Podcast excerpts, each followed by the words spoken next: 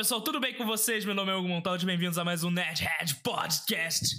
E hoje, primeiro, vamos lá, antes de apresentar o, os convidados, você, vocês já conhecem os, os, convidados aqui, são sempre os mesmos convidados, aqui é só uma mesa de bar eterna, onde é uma desculpa para eu reunir meus amigos para eu falar sobre assuntos que eu gosto. Primeiro, semana passada a gente não teve live, e por um motivo de Cara, eu estava mal pra caraca. Gripe bateu pesado, não era Covid, era gripe, então me desculpa porque não teve live, não teve programa. Entrou um programa que eu tinha. Do lugar. Entrou um programa que eu já tinha gravado, previamente gravado, entrou no lugar. Então já entrou no vídeo, já tá lá no feed. E, bem, essa semana o programa não aconteceu na quinta-feira, como sempre, pelos motivos de a Light me sacaneou, caiu a luz aqui de casa. Então, sem luz, sem internet, não tem como fazer o programa. E então a gente tá tentando aqui. Aí eu gravei um programa pra substituir. Eu gravei no meu celular pra botar tudo bonitinho. O arquivo corrompeu. Então não era para ser. então vamos lá, essa é quarta tentativa de fazer um programa e é sobre um tema que eu gosto muito de falar e de conversar. Então eu espero né? Que dessa vez a gente consiga fazer. Então, se você está ouvindo isso, e você, significa que deu certo. E hoje nós vamos falar sobre política e cinema. E para falar sobre política, eu já trago ele, o nosso funcionário público do cinema e do audiovisual, Yuri Abirassan, que já vai chegando dizendo alô. Alô. Alô, isso aí. essa piada é, essa piada é sempre maravilhosa. Então assim, Como sempre estamos aí. Ao longo do programa, outros convidados podem entrar. Então, se eles entrando, eu já vou dando aquele alô, aquele olá e tudo bonitinho. E como sempre, estamos transmitindo esse programa ao vivo pela Twitch. Olá, é Pimbolido. Quê? Pimbolido, é isso mesmo? Salve, salve, mano. Bem-vindo. Então, vamos lá. É, Yuri, eu quero saber o seguinte na sua experiência como cineasta, como técnico em audiovisual, como trabalhador dessa indústria vital, quando foi que surgiu essa ideia de misturar política com cinema? Pode entender uma coisa dessa, cara? Hum, bem, até onde eu sei, na verdade, não foi, não, foi a mistura de cinema com política, foi a mistura de política com cinema. Que quer ou quer não, política existe muito muito antes do, do cinema. cinema. sim. E assim, é, é, isso agora virou moda, né? As pessoas estão achando que isso é moda, né? Que agora todo filme político, todo filme tem que ter uma mensagem política. Esquadrão Suicida Estão falando que o novo Esquadrão Suicida é uma mensagem anti-Estados Unidos. É porque é tudo comunista. É né? tudo comunista. Todos os filmes do mundo são comunistas. Saca? É... Eu fui assistir é... Bacurau em 2019 e eu fui assistir pensando que ia ser um filme de, de faroeste brasileiro e eu me deparo com coisas políticas no filme. Por quem diria, né? Nossa! E aí virou aquele negócio. Então, cara, eu quero. Eu, isso aqui é só um papo mesmo. Eu quero que você me fale como você percebeu que cinema e política podiam andar juntos. Cara, eu acho que desde que eu me interessei por, por cinema, eu acho que, por exemplo, não é nem não é nem perceber, tipo, isso, isso sempre esteve. Sim. Um, um, dos primeiros filmes que eu sei que eu vi na, que eu vi na minha vida que é Star Wars. Uhum. Star Wars é um filme sobre, sobre fascismo. Sim, de certa forma, sim. E, e, e sempre esteve, ou seja, não é de agora, não é de ontem. E, e se você for para trás na, na história, você, você vai ter, tipo assim, o Nascimento de uma Nação, que é o quê? Que é um filme político. É isso ia falar. Nascimento de uma Nação é errado pra caraca. E é, é, errado, e é um filme político. É um filme político e, e considerado um dos filmes mais importantes para a indústria cinematográfica, porque ele Exatamente. fundou Hollywood, basicamente. Ele, ok, ele não foi o filme que fundou Hollywood, mas assim, é. Foi um dos primeiros mas... filmes feitos em Los Angeles. O, o, o, o cinema narrativo todo... clássico tá ali já. É, tal nós não teríamos muito de coisa que foi criada naquele filme, que era um filme político extremamente racista, são técnicas que são usadas até hoje. Então, assim, é, o próprio filme Nasci, é, Nascimento de uma Nação, não, até o. o esqueci lá um filme do da Alemanha nazista, da Leni Riefenstahl. O Triunfo da Vontade. Triunfo da Vontade, que foi um filme feito para fazer campanha pro pessoal se candidatar ao Partido Nazista e se tornar nazista. É um filme extremamente importante que foi copiado até em desenhos animados como Não, Rei Leão. A, a, a cena, a cena final de, de, de, de Uma Nova Esperança é um dos planos da Aline Riefenstahl nesse filme, que é Sim. aquele aquele cheio de soldados em volta com aquele co- corredor e o Hitler andando naquele corredor, só que não é ali no no Star Wars aca- acaba sendo o o Luke e o Han Solo, exatamente e o, e o qual é o dele também o Chewbacca. Chewie, é. que não ganha medalha. Que na verdade o Chewbacca não ganha medalha. Mas Então, aí, tipo, o. ma- Mas aqui, que é a questão que, que- que o- o ponto que é o seguinte: o cinema, ele é, é mais um meio de se contar histórias. Uhum. E, e histórias são, geralmente, né? Histórias são sobre ser humano, seres humanos. E o ser humano é um ser político. Uhum. Ou seja, vai, se vai lá, vai desenvolvendo, se pode ir. Ou seja, se você conta história sobre qualquer pessoa, você está falando sobre política. Uhum. Porque a, a, galera- a galera pensa que política que é aquela tem a política insti- institucional, é, deputado, né? Mas existe a, a política mundana que, é, que a gente vive no, vive no dia a dia. A gente tem re- relações políticas na rua, é, é, quando a gente faz É, o ser humano é um ser político. A partir do momento em que o cara abre a porta de manhã e entra no elevador ao lado do vizinho e alguém solta um peido no elevador e todo mundo fica sem graça, o primeiro que falar alguma coisa vai- ou vai falar bem ou vai falar mal. E dependendo do que ele Exatamente. falar, vai ser um ato Não, político. Um, um, um grande, um grande problema, você que. A gente, que mora em prédio, a, a, a grande coisa de política é reunião de condomínio. Que que Reunião é de uma reunião de condomínio. condomínio, se não uma grande ass- ass- assembleia legislativa com poderes deliberativos? Ah, Exatamente. E, e tem, e tem síndicos de todo jeito. Você tem um síndico que é mais fascista, tem um síndico que é mais autoritário, você tem o, o síndico que simplesmente só tem o título, mas nunca tá no prédio. Exatamente. Saca. Assim como existem vários, é, perfis políticos. Ou seja, quando você conta uma história, você, quem tá contando essa história coloca o seu ponto de vista político Uhum. nessa história. E não é, não é, não é diferente com, com o cinema. Tá, e aí vem a, aí a gente vai ter que entrar na, na velha batalha ideológica brasileira, que o Brasil ele se dividiu, né? O Brasil, ele simplesmente ele mirou num ponto e falou assim, é, direita é errado, esquerda é o certo. Ou para algumas pessoas, esquerda é o errado, direita é o certo. É, parou de ter essa a noção de que você- o importante não é a ideologia, mas sim como a gente convive em sociedade. E. Mas- Ok, pode, pode falar, pode falar. Não, ah, quem gosta, aí vai, se é pra falar política, vamos falar política. Não, é pra falar político, a gente tá aqui pra isso. Então, eu acho que existe uma, uma problematização gigantesca em, em criminalizar, tipo, ah, o lado A é, no, não pode, direita está errado, esquerda está certo. É do tipo, a, a quem, a quem essa, essa esse monstro da, da política funciona? Se você é, demoniza um lado e o outro, logo ninguém está certo. Logo Uhum. você demo- de- demoniza a política. Se você demoniza a política, você está demonizando a base na- da sociedade oc- ocidental. O que, que você pretende a, a partir daí? Entende o ponto que eu quero chegar? Sem, Uhum. sem a política, para o que que como é que vamos deliberar as coisas? Vão voltar a atacar, a- sabe, tipo, é, como é que é o ju- julgamento por combate? Entendeu? Não, se, se- nas próximas eleições fosse Lula e Bolsonaro e a decisão fosse um julgamento por combate, cara, seria muito divertido o segundo turno. Não, acho que, eu, acho que o primeiro ia ser mais. Com Quer certeza. ia ter pelo menos 20 pessoas ali dentro. Não, a Marina pega tentando levantar a espada. Sully. Deixa eu me recompor aqui. ok. Outro ponto que muita. V- vamos lá, antes de entrar nesse tópico, eu quero saber a sua opinião. É, desenhos animados que usam. que têm conotações políticas. Por exemplo, Steven Universe, que ali você tem, ali é, já foi, não sou eu que estou inventando isso, já foi falado na mídia. a própria autora já falou, que ela fez o desenho focado na sua visão de mundo e também nos seus ideais.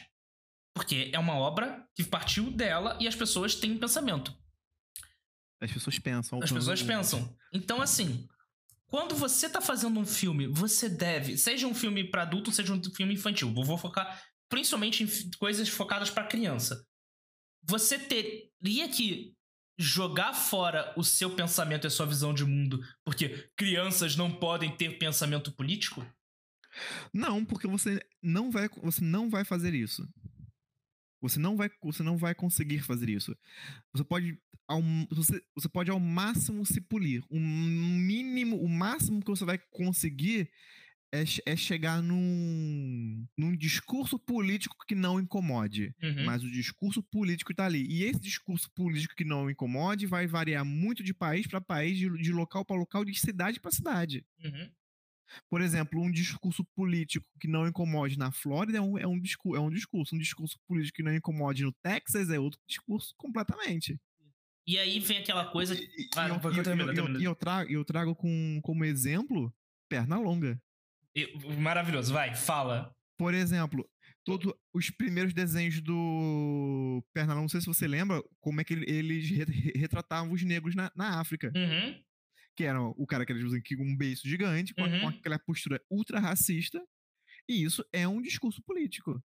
Sim, e não só o Pernalonga, como a maioria dos desenhos daquela época, eles tinham uma conotação mais racista, porque o mundo naquela época era muito mais racista que o mundo hoje, hoje em dia.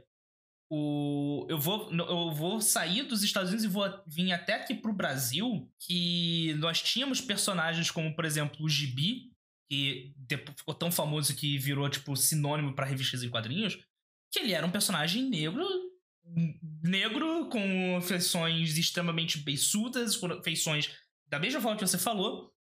E o pessoal via e ele era um. trabalhava de favor na casa de. Eu não, eu não faz tempo que eu, estu- que eu li alguma coisa do GB. Ele trabalhava de favor na casa de pessoas brancas, ele era meio que o coadjuvante das histórias, era sempre visto como um garoto burro e que fazia. pegava peça nas pessoas pra poder tentar se safar balandramente.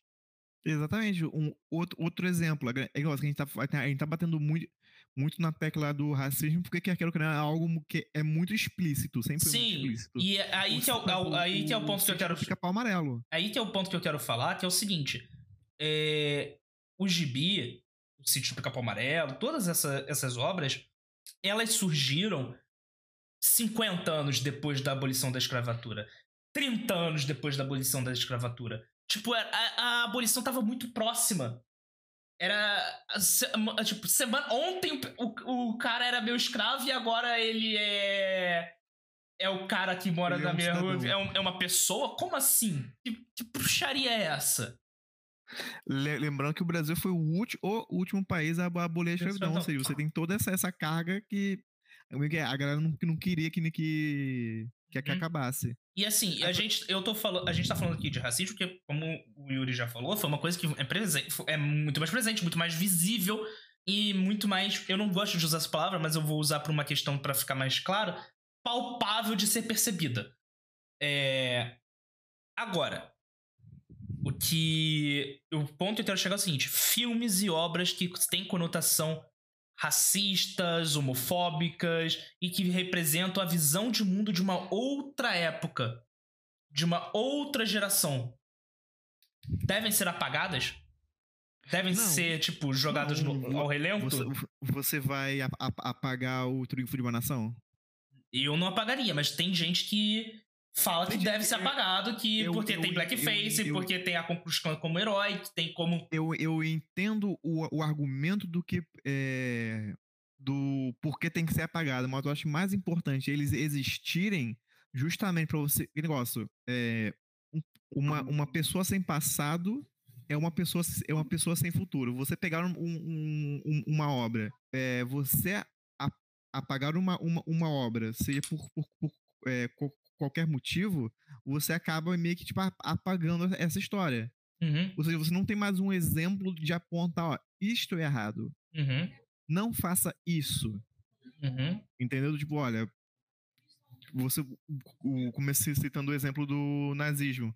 Do, do por que, que eles fizeram aquilo. Você tem todo, tudo isso é, registrado. Você sabe o que, que é o nazismo por uhum. causa disso. Entende? É isso. É. E aproveitando que ele já chegou aqui, Gabriel Freire Gomes. Gabriel, você está representando o que hoje? Qual é a página que você está trabalhando hoje? É... A mesma página de antes, do Carinha Azul, que é minha página de tirinhas para minha namorada, tá sempre aí, sempre relevante. Então já vão, já podem se inscrever, a gente a, a, explicando para ele, a gente já começou aqui a gravação, a gente está ao vivo na Twitch. Se você puder compartilhar o link lá no Twitter, ajuda a gente. E bem, o nosso a gente está aqui debatendo e discutindo se obras que foram feitas com conotações racistas, homofóbicas, e que representavam uma visão de mundo política e social devem ser apagadas e devem ser esquecidas? Cara, eu acho que não, porque tudo é um registro histórico importante. Agora alguém Agora, riu. agora alguém riu, riu pesado, mas pode continuar. As risadas da minha mãe não vai ter fone que dê jeito, porque minha mãe é alto mesmo, gente. Aí realmente. tranquilo, tranquilo. Mas assim, seja um filme, seja um livro com uma conotação racista, xenofóbica, homofóbica, eu acho que primeiro eles são registros históricos importantes de uhum. como as pessoas pensavam naquela época. E é importante até para você poder ensinar para as pessoas que tipo, olha, olha isso, isso é errado e olha como era feito naquela época, olha como era comum isso naquela época. O problema de tudo para mim é contexto. Então assim, você vai hoje exibir um filme ou um livro ou alguma coisa que tem uma conotação racista ou xenofóbica ou enfim, ou, que tem algum viés problemático, você está mostrando isso em que contexto? Você está mostrando isso como algo, esse detalhe da história como algo positivo ou você está usando isso para mostrar que esse tipo de discriminação é ruim? Acho que vai muito por aí. Eu acho que foi a Warner, não sei que que, que acho que a, na, na, antes de exibir alguns desenhos antigos do. Os Looney Tunes aparece a Whoop Goldberg falando que é. esse desenho foi feito por pessoas de uma outra época, de uma outra sociedade, com uma outra visão de mundo. A Warner Bros. não pensa mais nisso, a gente não tem mais essa mentalidade. Nós.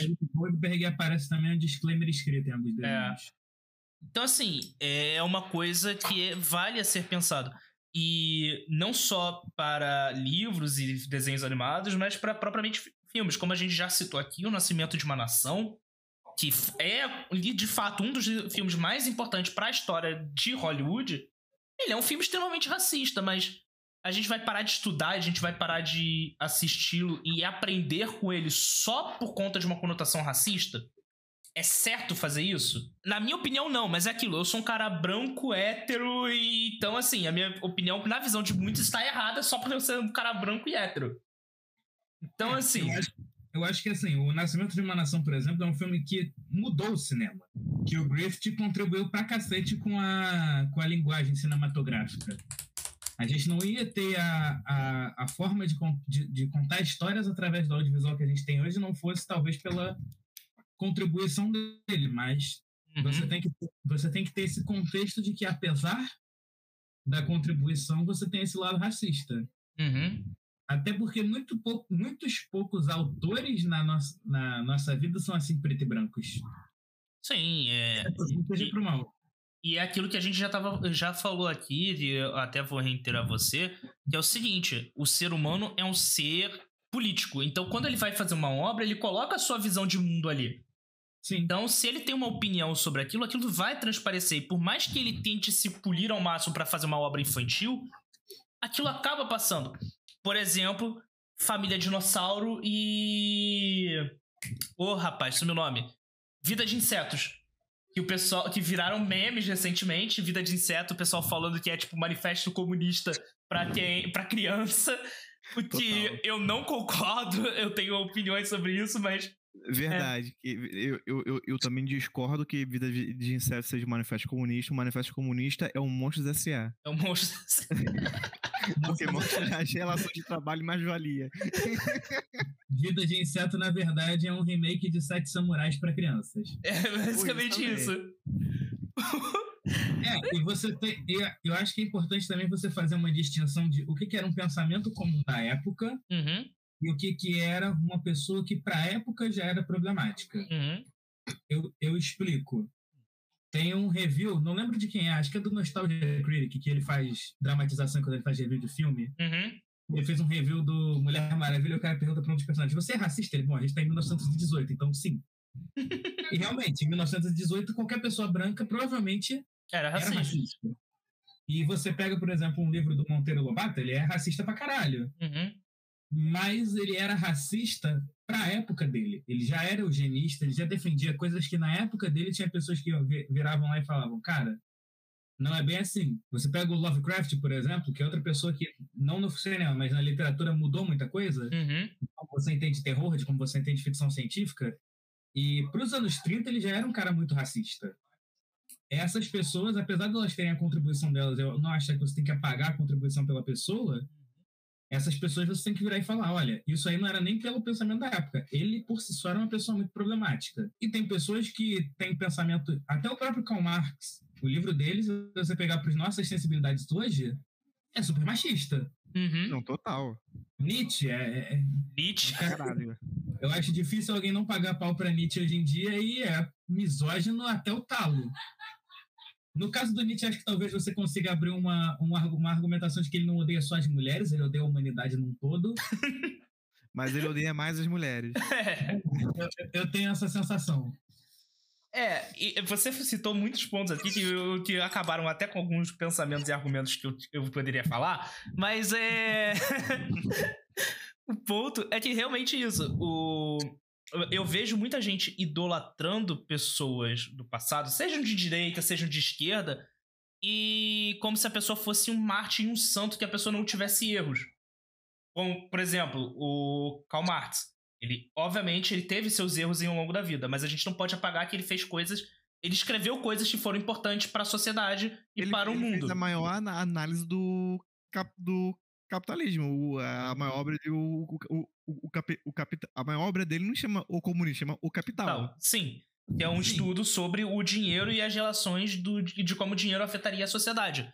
Não tem. O fato de a gente estar discutindo esse livro até hoje diz muito sobre a obra dele. Sim. Exatamente. O próprio Nietzsche, como você citou. Então, assim, nós temos essas obras. E o cinema talvez seja a arte mais nova, vamos dizer assim, tipo, o filho da comunicação com o jornalismo e a fotografia que, que surgiu ali.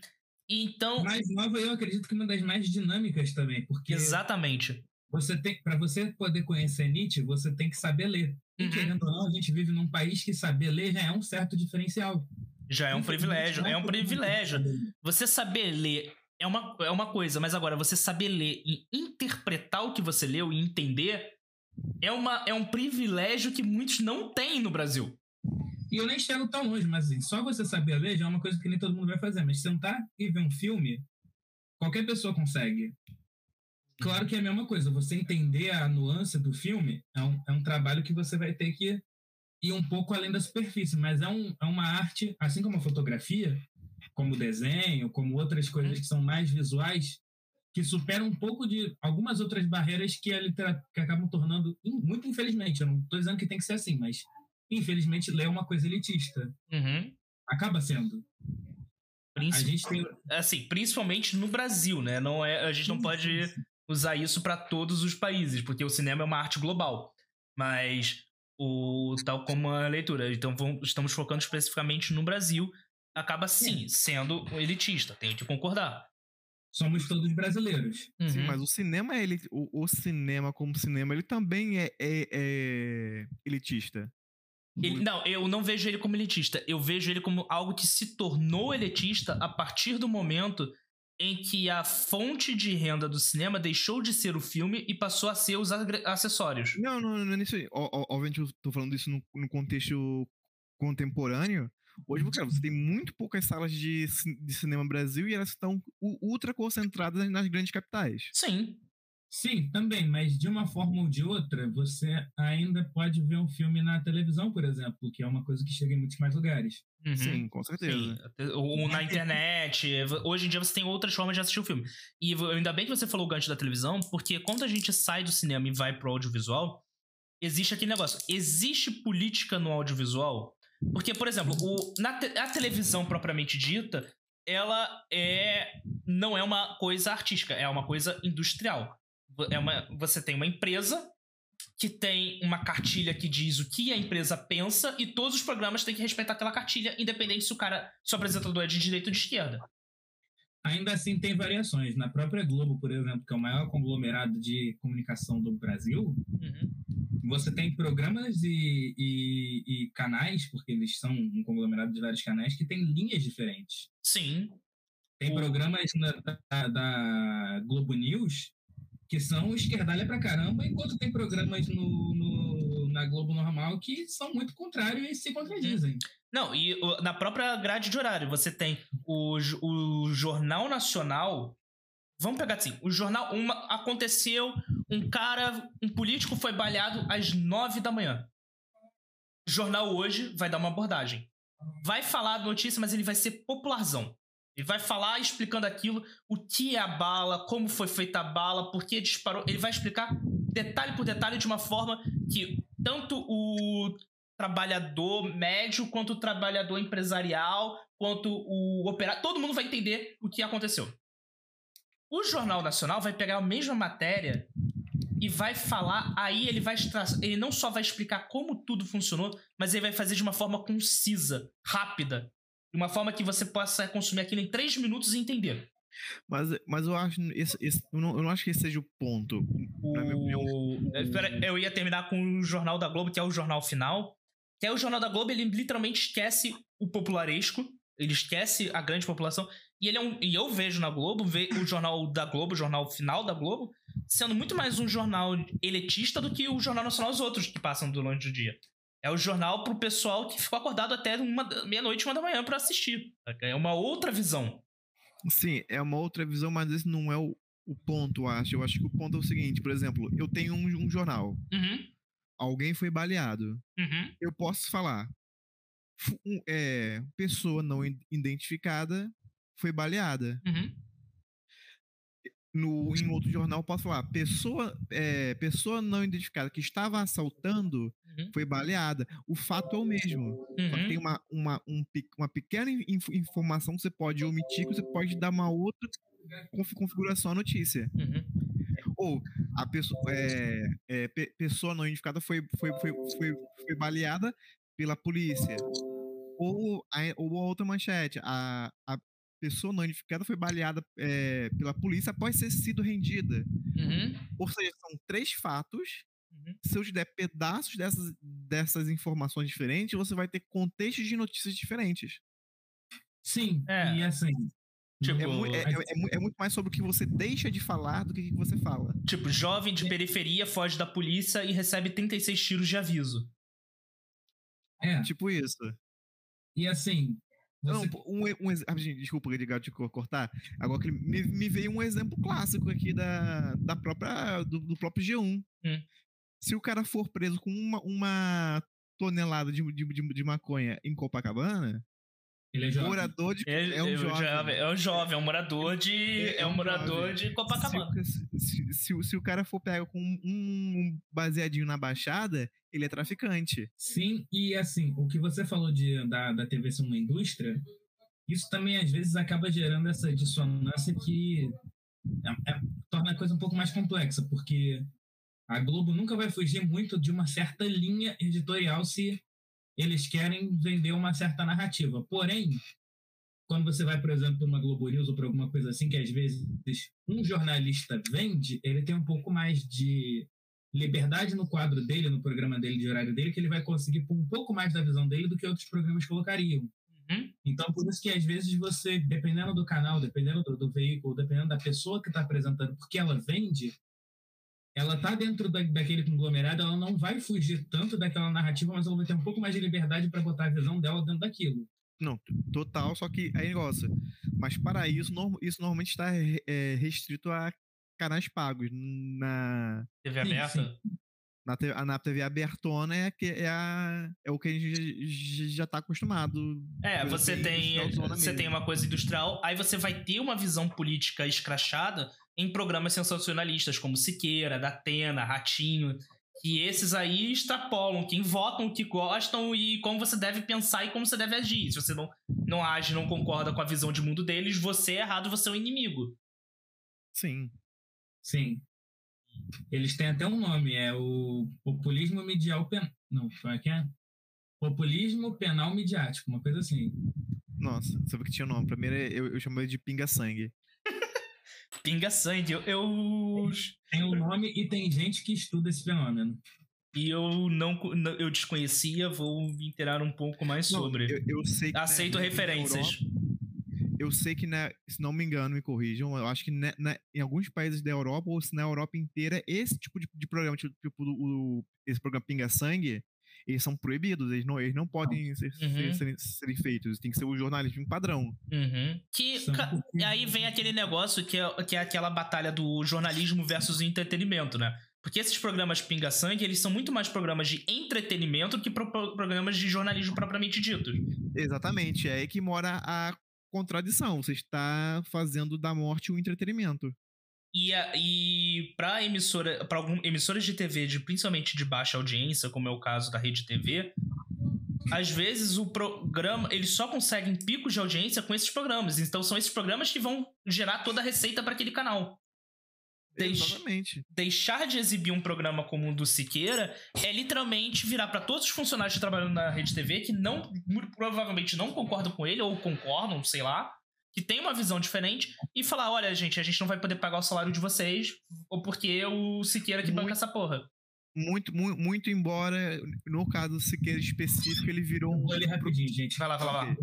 No caso do Siqueira específico, ele virou um problemão pra Rede TV, né? Sim, porque ele fez o os anunciantes saírem, mas mesmo assim muitos anunciantes ficaram também. Ele continua sendo um dos programas de maior número de anunciantes da Rede TV. Então, assim, Não, mas, mas, mas o, o que eu quero dizer assim, pra ele tá tudo certo, pra Rede TV não. pra Rede TV não. Ela ficou, acabou ficando manchada com essa visão de ser uma, uma emissora pró-governo a todo custo. Exatamente, ela ficou ma- manchada com isso. Por isso que você tem que. Por isso que a própria, no caso, a própria Globo, ela é- ela é mais controladora, podemos assim dizer. Sim, a Globo você tem a cartilha e se você não, não seguir a cartilha.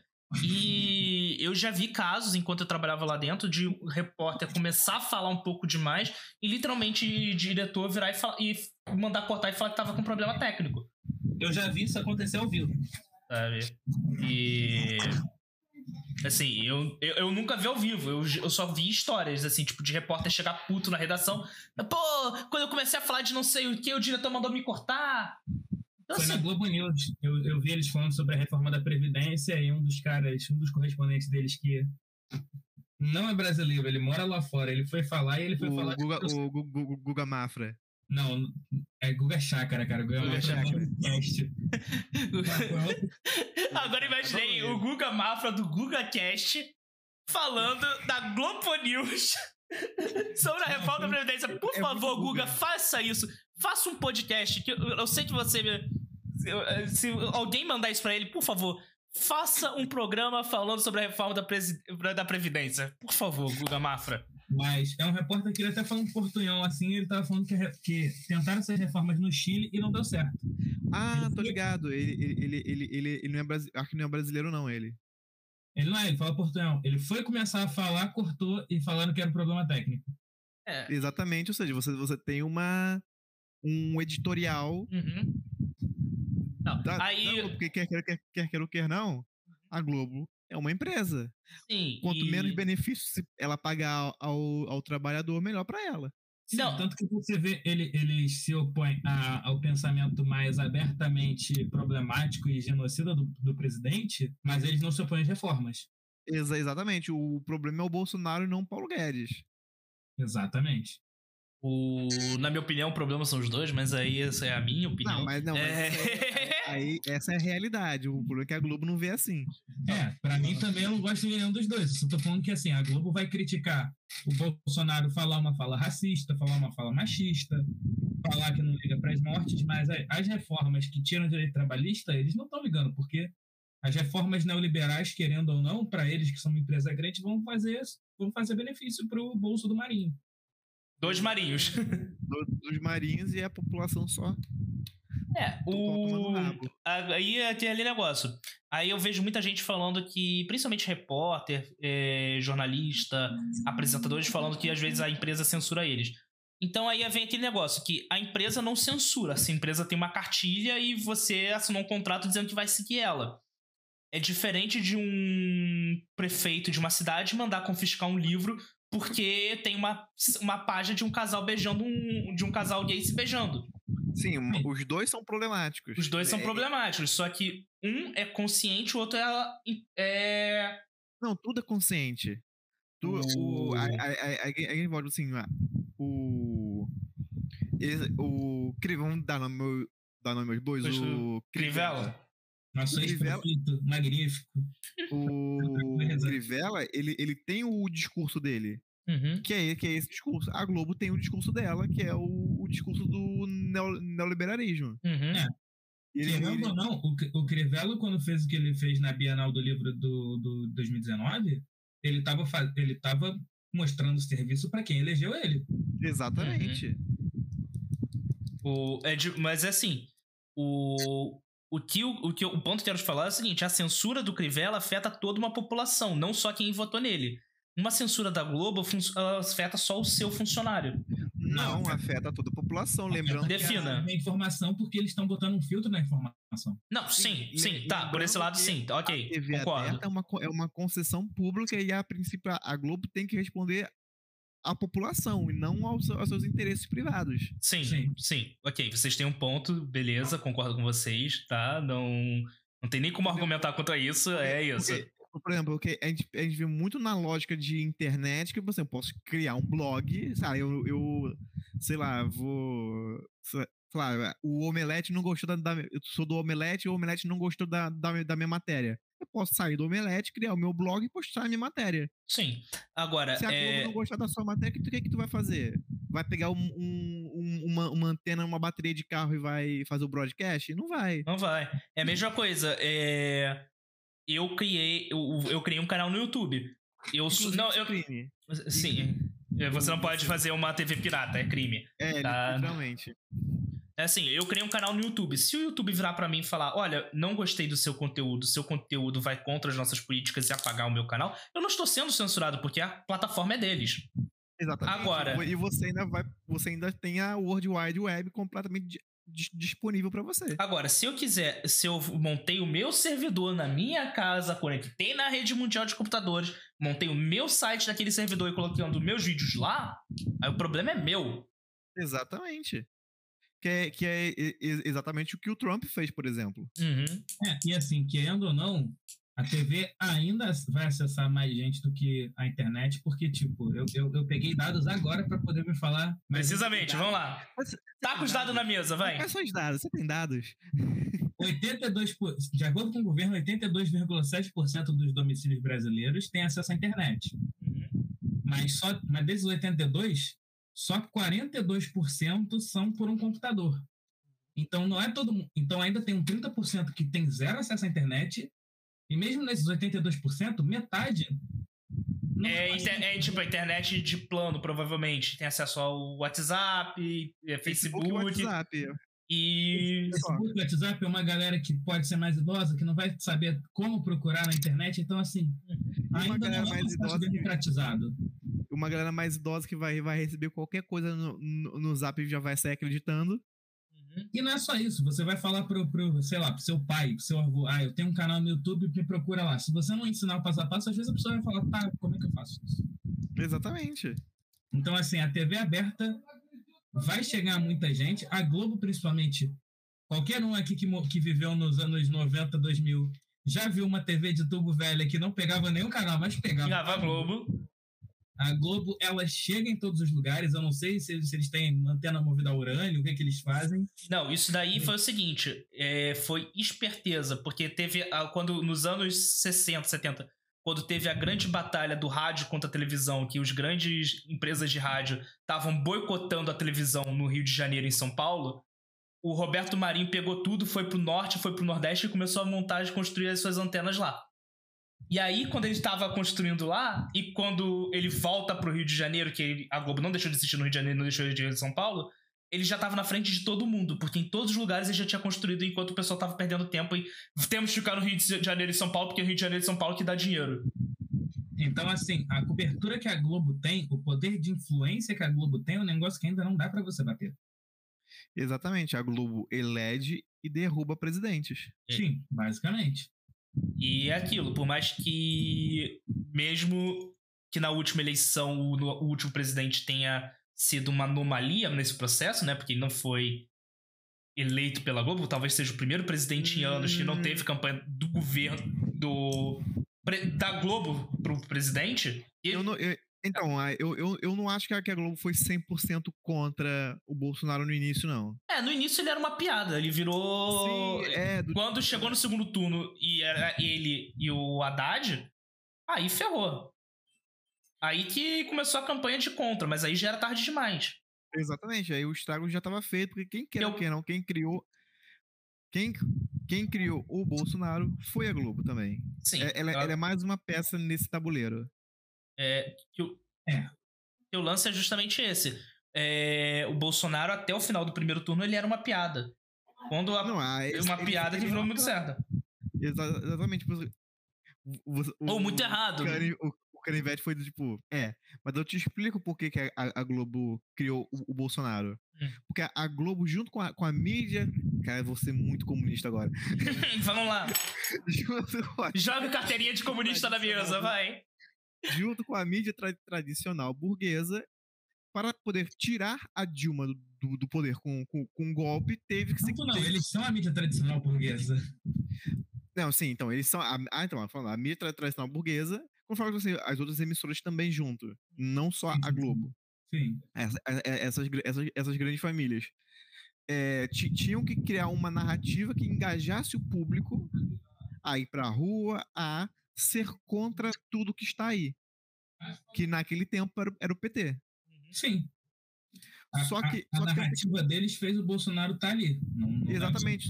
Só que o, o, o, o, efeito colateral é quem era o único político que era contra tudo que estava ali era o Bolsonaro.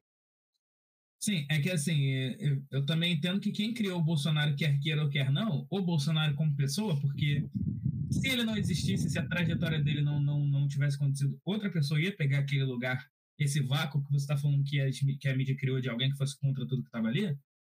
Mas quem criou o Bolsonaro especificamente também foi muito a Rede TV e a Band, porque ele era o cara que dava ibope, ele era o cara que. Exatamente. Era piada constante no CQC, era o cara que ia no Super Pop discutir com travesti. Exatamente, era, ele, era, ele era esse cara contra tudo que tá aí. Sim. O Bolsonaro, ele foi ele não, eu, eu, ele não foi a piada que deu certo. Ele foi o, a piada do tiozão em carne e osso, mostrando que aquele pensamento retrógrado ainda existia e você podia ter orgulho de ter ele. Sim. Não sei se vocês entenderam o ponto que eu quero chegar. Eu ele. Entendo. Assim, porque até então a gente estava num, é vivendo a, num. vitória da me mediocridade. Exatamente. Era, era essa palavra que eu estava tentando achar era aquela, aquele pensamento que antigamente o pessoal falava, não, isso é errado e tal, você não pode pensar isso, tem que ter a mudança, porque a gente vinha de um governo de esquerda que financiava esquerda tal, assim, eu, eu não vejo tanto o PT tanto quanto uma esquerda, quanto o pessoal gosta de colocar o PT lá. É, evidentemente, ele é qualquer coisa que está a esquerda do Bolsonaro é a esquerda. Até eu, que sou um cara tipo de centro, ao lado do Bolsonaro eu viro um comunista. Então, assim. É, é complicado. Então, assim. Eu até me perdi aqui o ponto. O. Tá falando sobre cinema, né? É, a gente tá falando sobre cinema, né? Então deixa. Enquanto... Ah, é, é sobre cinema esse papo?